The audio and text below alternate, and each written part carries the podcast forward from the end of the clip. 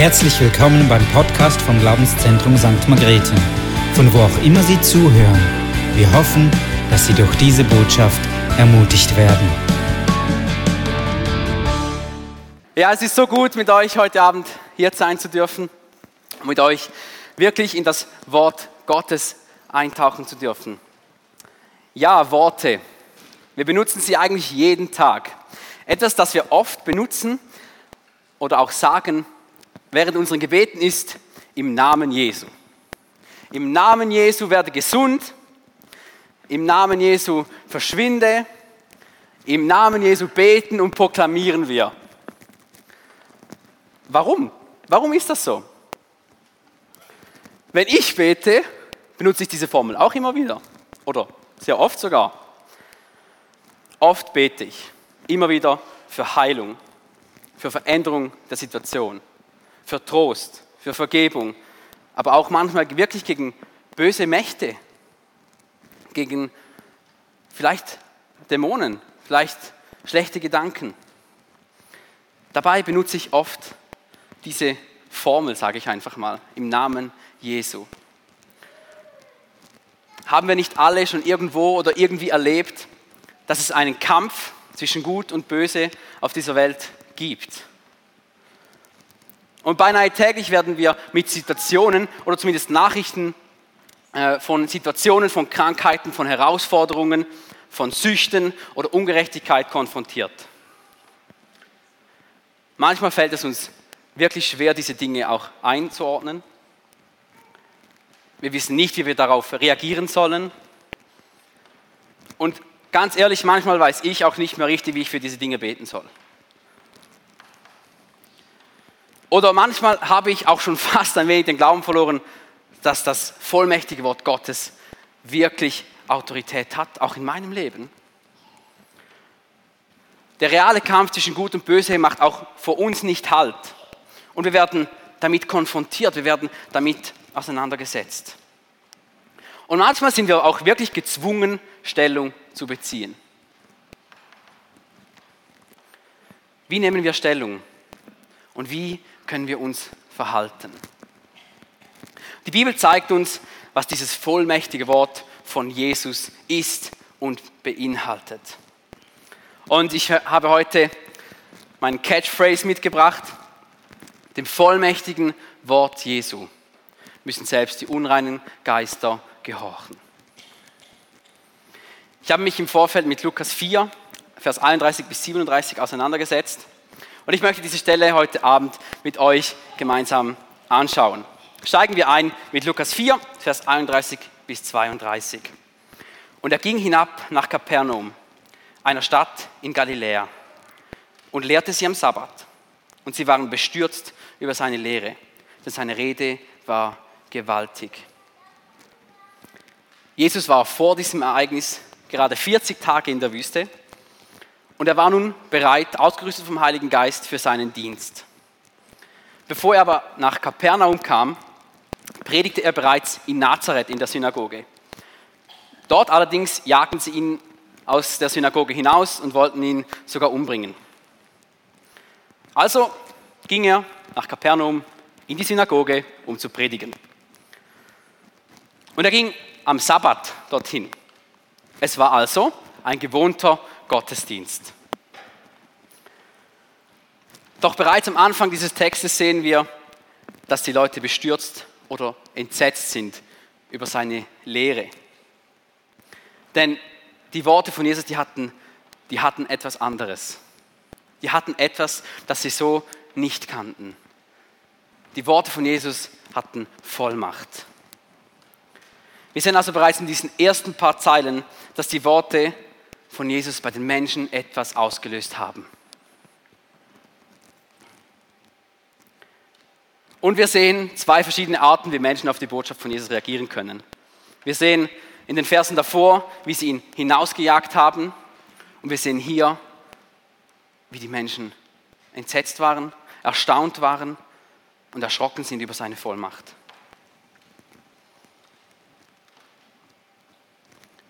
Im Anschluss an die Schilderung dieser, ich sage mal, Ausgangslage im Gottesdienst in Kapernaum nimmt der Bericht von Lukas hier eine Wende und er wendet sich einem konkreten Ereignis im Gottesdienst zu.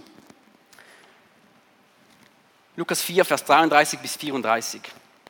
Und es war ein Mensch in der Synagoge, besessen von einem Dämon, einem unreinen Geist, und der schrie laut, Halt! Was haben wir mit dir zu schaffen, Jesus von Nazareth? Bist du gekommen, uns zu vernichten? Ich weiß, wer du bist, der Heilige Gottes. Über diesen Menschen, der hier in der Synagoge ist, erfahren wir nicht mehr. Wir wissen nicht, woher er kommt oder wer er ist. Diese Stelle findet sich auch im Markus-Evangelium wieder. Und auch im Markus wird weder dieser Mann noch der unreine Geist weiter ausgeführt oder erklärt. Im Neuen Testament findet sich keine genauere Definition oder Erklärung für die Dämonen. Sie werden als real vorausgesetzt.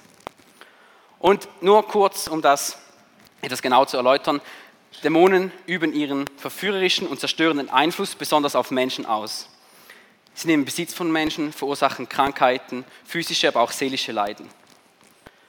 Und so, dass der von dem Dämon besessene Mensch eben nicht mehr sich selbst ist und nicht mehr Herr über sich selbst ist. Das sehen wir auch in anderen Stellen der Bibel immer wieder. In den Evangelien unterstehen die Dämonen auch dem obersten der Dämonen, nämlich dem Satan, dem Teufel. Und sie werden als personale Mächte dargestellt. Und dieser von einem unreinen Geist oder einem Dämon besessene Mensch sitzt nun in diesem Gottesdienst. Warum? Er spürt, dass dort Heilung nahe ist. Und weil auch das Böse von diesem Göttlichen fasziniert ist, das mit Jesus in dieser Synagoge war. Und dieser unreine Geist reagiert nun auf die Gegenwart von Jesus und er fängt laut an zu schreien.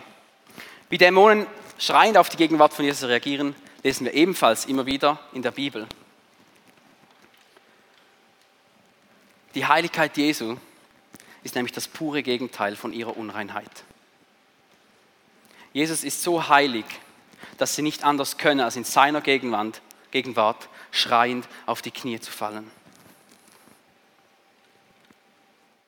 Er reagiert schreiend aus Verzweiflung, Ohnmacht und Angst auf die Bedrohung durch Jesus. Und der Dämon beginnt dann zu sprechen und richtet zuerst mit diesem Halt ein Protestwort gegen Jesus und seine Autorität. Es ist spannend, wie der Dämon ab diesem Punkt nicht nur von sich spricht, in der Einzahl, sondern in der Mehrzahl. Er sieht sich in diesem Moment als Stellvertreter für alle Dämonen. Warum? Weil sie existenziell bedroht sind. Weil durch Jesus jemand gekommen ist, der ihnen nicht nur widerstehen kann, sondern der sie besiegen kann. Sie sind existenziell bedroht durch Jesus. Und der Dämon spricht Jesus dann direkt an als Jesus von Nazareth. Er erkennt, wer Jesus ist. Und das bezieht sich auf seine Herkunft natürlich, Nazareth selbst. Doch viel mehr als das könnte es sogar eine Anspielung auf die im Alten Testament gottgeweihten Naziräer, nennt man die, Gotteskämpfer sein, wie Simson zum Beispiel. Und noch viel mehr eine Verbindung mit dem Wort Neser, dem Spross aus der Wurzel Isais, das wir aus Jesaja und Matthäus lesen, der verheißene Retter. Und gleich darauf fragt er Jesus noch, ob er gekommen ist, sie zu zerstören. Und er bezeugt damit einfach eine Stelle, die noch gar nicht geschrieben ist dazumals, aus 1. Johannes 3, Vers 8. Dazu ist erschienen, erschienen der Sohn Gottes, dass er die Werke des Teufels zerstöre.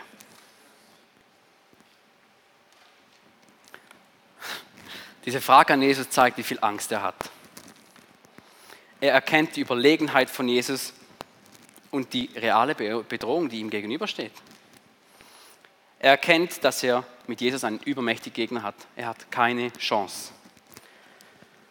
Und danach nennt er, den, nennt er Jesus den Heiligen Gottes. Der Heilige Gottes wird in Lukas 1, Vers 35 durch den Engel Gabriel angekündigt. Und er macht vor all diesen Menschen im Gottesdienst als erster ein Messiasbekenntnis.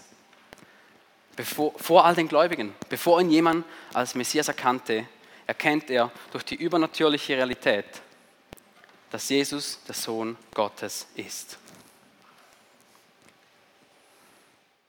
Er erkennt, dass Jesus der Sohn Gottes ist, der nun wirklich in Form eines Menschen hier auf der Erde ist. Und auch Petrus hat einen solch klaren Moment. In Johannes 6, Vers 69 bekennt er nämlich, und wir haben geglaubt und erkannt, du bist der Heilige Gottes. Jetzt wird spannend. Wie reagiert Jesus denn auf diese Situation? Ich meine, es ist ja ein Gottesdienst. Ich weiß nicht, wie wir reagieren würden. Lukas 4, Vers 35. Und Jesus bedrohte ihn und sprach, verstumme und fahre aus von ihm. Und der Dämon warf ihn mitten unter sie und fuhr von ihm aus und tat ihm keinen Schaden. Nicht sehr spektakulär und sehr einfach, wie, wie es mich scheint. Ich habe da was Krasses erwartet, als ich das vorbereitet habe. Und dann sagt Jesus diese paar Worte. Jesus reagiert auf diesen Dämon so klar und bestimmt. Und er bedroht ihn. Er, be er bedroht ihn richtig. Und es ist spannend, auch in den Evangelien lesen wir immer, wie Jesus Krankheiten, Stürme oder eben auch Dämonen wirklich bedroht. Und Jesus macht keine halben Sachen in der Konfrontation mit dem Bösen. Er zeigt hier ganz klar, welche Stellung er inne hat und wie er sich zu ihm positioniert. Er positioniert sich klar vor seinem Gegenüber. Jesus zeigt weder Furcht noch Zögern. Er antwortet direkt und unmissverständlich, verstumme und fahre aus von ihm. Im Aramäischen vielleicht drei Worte. Eine kürzere und prägnantere Aussage kann Jesus nicht machen. Mit nur wenigen Worten befiehlt er dem Dämon zu verschwinden. Jesus demonstriert seine Autorität vor den Mächten des Bösen. Es ist spannend später in Apostelgeschichte 16, Vers 16 bis 18, als Paulus einen Wahrsagegeist aus einer Frau austreibt, hat, austreibt, tut er dies wie? Im Namen von Jesus Christus. Jesus ist die absolute und bevollmächtigte Autorität Gottes. Ich glaube, das darf uns immer wieder bewusst werden. Jesus ist die absolute und bevollmächtigte Autorität Gottes. Das Lustige, er braucht es nicht einmal auszusprechen. Es gibt an dieser Stelle keine Diskussion.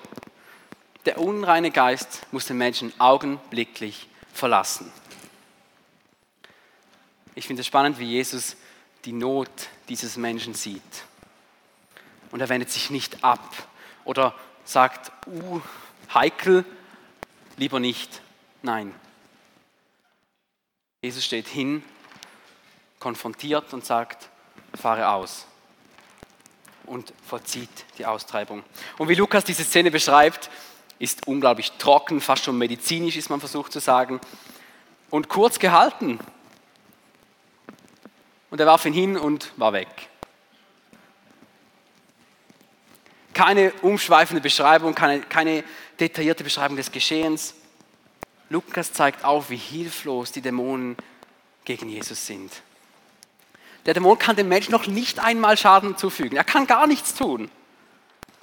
Er unterstreicht die Vollmacht von Jesus, indem er zeigt, wie der Dämon auf den Befehl von Jesus hin einfach gehen muss.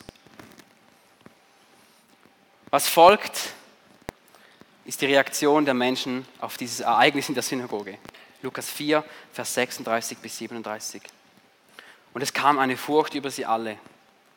Und sie redeten miteinander und sprachen, was ist das für ein Wort? Er gebietet mit Vollmacht und Gewalt den unreinen Geistern und sie fahren aus. Und die Kunde von ihm erscholl in alle Orte des umliegenden Landes. Diese Reaktion scheint nicht zu überraschen. Ich weiß nicht, wie oft ein Gottesdienst so unterbrochen wurde zur damaligen Zeit. Aber es war ein Durcheinander in diesem Gottesdienst. Die Menschen, Menschen redeten miteinander und fragten sich, was ist hier los? Ich finde es aber unglaublich spannend, es hat mich so berührt. Die Frage, die sie beschäftigt, ist, was ist das für ein Wort? Was hat dieser Mensch für ein Wort, dass ihm sogar die unreinen Geister gehorchen? Sie sind erstaunt über seine Vollmacht, über seine Lehre. Die Vollmacht von Jesus war etwas komplett Neues. Sie hatten ihre Gelehrten, sie hatten ihre Rabbiner, aber sie mussten sich immer auf irgendwelche andere Lehrer beziehen. Sie mussten sich auf andere Autoritäten abstützen. Ja, selbst die Propheten des Alten Testaments konnten sagen, so spricht der Herr. Aber wenn Jesus spricht und lehrt, heißt es einfach, ich aber sage euch.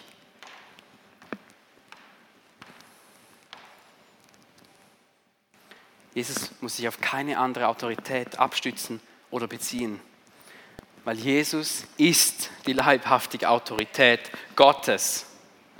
Das war neu, das war neu für die Menschen. Und sie erkennen in der Synagoge die Autorität des Wortes Jesu. Vor ihm müssen die Geister weichen. Das Wort, die Lehre von Jesus, das Jesus gepredigt hat, wurde durch die Aussagen dieses Dämons bestätigt, untermauert. Bei dem vollmächtigen Wort Jesu müssen selbst die unreinen Geister gehorchen. Überall, wo Jesus Zeichen und Wunder wirkte, breitete sich die Nachricht über ihn aus. Wenn Menschen das Wirken und Wesen Gottes sehen und erkennen, so breitet sich seine Botschaft aus. Gewisse Menschen nehmen seine Botschaft nicht an, verwerfen sie, aber andere berührt es, andere beschäftigt es. Wie wir hier am Schluss sehen, breitet es sich seine Nachricht hier aus. Wo Gottes autoritatives Wort gepredigt wird, werden Zeichen folgen und sein Name wird verkündet. Und ich habe das Gefühl, oft vergessen wir, welche Autorität das Wort von Jesus hat. Wie kannst du das vollmächtige Wort Jesus in deinem Leben erfahren? Wie kann das wirksam werden? Die Bibel zeigt uns, dass Dämonen real sind und ein Konflikt zwischen diesen Mächten besteht. Der moderne Mensch neigt dazu, das oft auch zu verleugnen dass es das gar nicht gibt, diese unsichtbare Welt gibt es nicht. Und gleichzeitig ist der Hang dazu unglaublich groß. Und wir sollten uns davor hüten, hinter allem, was passiert, eine dämonische Macht zu vermuten. Aber wir dürfen aufgrund der Berichte der Bibel diese auch nicht verleugnen. Und die Bibel macht uns mit Lukas 4, 31 bis 37 keine Angst, im Gegenteil. Sie zeigt auf, wie viel mächtiger die Autorität und das Wort von Gott und Jesus Christus sind. Lukas beleuchtet hier regelrecht die Autorität von Jesus Christus und hebt ihn in die Höhe. Er verleugnet das Böse nicht, sondern zeigt die Realität auf. Dabei räumte er ihm nicht mehr Platz ein, als ihm zusteht. Und Jesus nutzt diese Gelegenheit, um seine Liebe gegenüber diesen Menschen zu zeigen, diesem leidenden Menschen und gleichzeitig um seine Macht gegenüber dem Bösen zu verdeutlichen und das Reich Gottes zu verkünden. Es geht nicht um das Wunder, dieser Mensch, der geheilt wurde. Es geht um den hinter dem Wunder stehenden Gott. Die Tatsache, dass nur wenige Worte von Jesus genügen, um diesen Dämon auszutreiben, soll uns auch zum Nachdenken anregen. Jesus ist sich seiner Autorität bewusst und er setzt sie gezielt ein. Wir müssen nicht leugnen, dass das Böse in dieser Welt vorhanden ist. Aber wir können uns entscheiden, ihm mit Liebe für die Menschen und mit dem vollmächtigen Wort von Jesus Christus zu begegnen.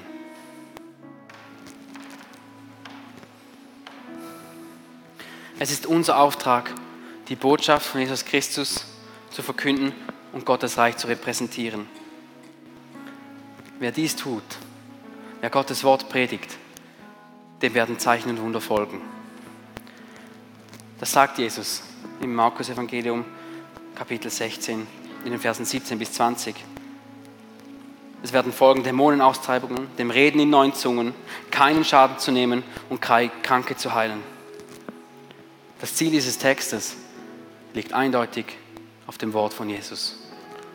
Und Jesus ist das lebendig gewordene Wort Gottes. Er allein hatte die Autorität, an dieses Kreuz zu gehen und zu sterben, unsere Sünden zu bezahlen.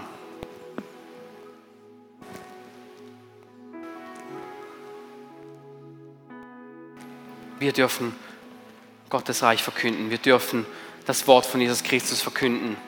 Und Zeichen und Wunder werden folgen. All dies führt unwiderruflich wieder zurück zur Beziehung mit Jesus und mit Gott. Es ist dieses Wort Gottes, das die Menschen befreit und sie näher zu Gott bringt.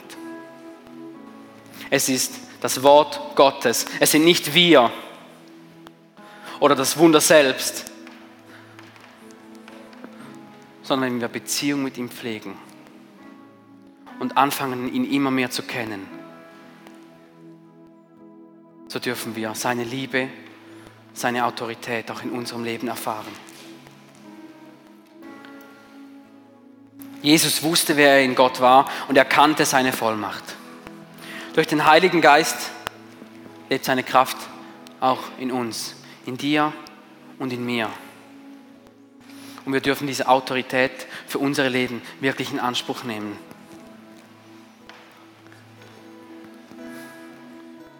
Ich sehe einen Jesus, der nicht zögert, der einfach hinsteht und heilt.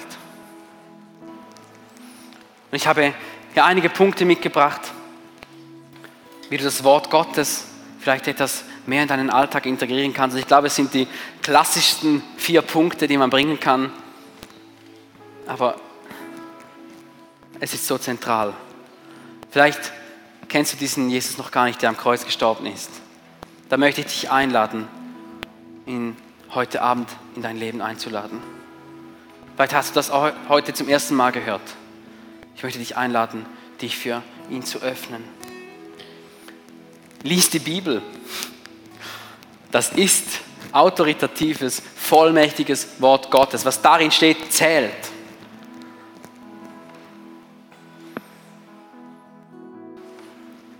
Gott spricht durch die Bibel zu dir. Pflege Beziehung mit Jesus jeden Tag. Das ist nicht aus einem, das soll keine Leistung sein, aber ich pflege Beziehung mit meinen Freunden. Ich pflege mit Beziehung mit Menschen, die mir wichtig sind. Wie viel mehr will ich da Beziehung mit einem Gott pflegen, der mich erschaffen hat und der mich liebt? Und bete für Menschen und für Situationen. Bete für Menschen in deinem Umfeld. Bete für Situationen in deinem Leben. Ich habe erlebt, wie das Wort Gottes in meinem Leben gewirkt hat. Ich habe erlebt, wie unsere Familie zusammengehalten wurde. Ich habe erlebt, wie Versöhnung möglich war. Und das nur durch Jesus Christus. Und diese vier Punkte sind kein Rezept für Erfolg oder dass jedes Mal einfach eine Heilung eintritt oder das Durchbruch geschieht. Es geht nicht um das Wunder. Es geht hinter dem wunderstehenden, großartigen, liebenden Gott. Und es geht darum, ihn zu kennen und die Menschen zu ihm zu führen. Jesus ist das lebendige Wort Gottes und es geht nur um ihn. Willst du die Autorität Gottes in deinem Leben erfahren? Wir wollen gemeinsam darin wachsen, Gottes Wort, Jesus Wort zu verkünden. Und wir wollen uns gegenseitig anspornen. Wir dürfen wissen, wenn Jesus in unserem Leben ist, wenn Jesus in deinem Leben ist, so ist seine Autorität durch den Heiligen Geist vollumfänglich in dir gültig. Und wir wollen als Kirche und als Gläubige nicht aufhören, die Menschen zu lieben und das autoritative Wort Gottes zu verkünden. Ich will nicht aufhören, für Menschen zu beten. Und ich habe in der Vorbereitung gemerkt, dass ich vielleicht wieder erwachen muss. Ich glaube, dass diese Kraft in mir lebt. Und ich will beten, dass Menschen frei werden und dass Menschen Jesus kennenlernen dürfen. Wir wollen den Menschen mit Liebe und dem rettenden Wort Gottes begegnen. Jesus, ich, ich danke dir für alles, was du am Kreuz getan hast, für alles, was du in deinem Leben getan hast. Ich danke dir für deine Autorität, ich danke dir für deine Heiligkeit, ich danke dir für deine Größe, so klein wie ein Mensch werden zu wollen. Und Jesus, in deinem Namen möchte ich gerade hier in diesem Saal und auch wenn du im Livestream zuschaust, möchte ich jeden Gedanken von Selbstmord binden. Ich möchte jeden Gedanken, sich selbst zu verletzen, binden. In deinem Ja Namen, Jesus, sprechen wir Heilung aus über jegliche psychische Kranken. Es ist dein Name, der die Menschen befreit. Es sind nicht wir, aber dein Name steht über allen Namen. Du bist der König der Könige. Du bist der Sohn Gottes. Was soll dir unmöglich sein? In deinem Namen, Jesus, wollen wir beten für alle physisch Kranken.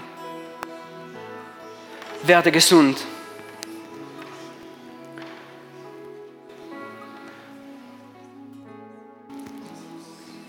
Im Namen Jesu binde ich jede Angst davor zu versagen.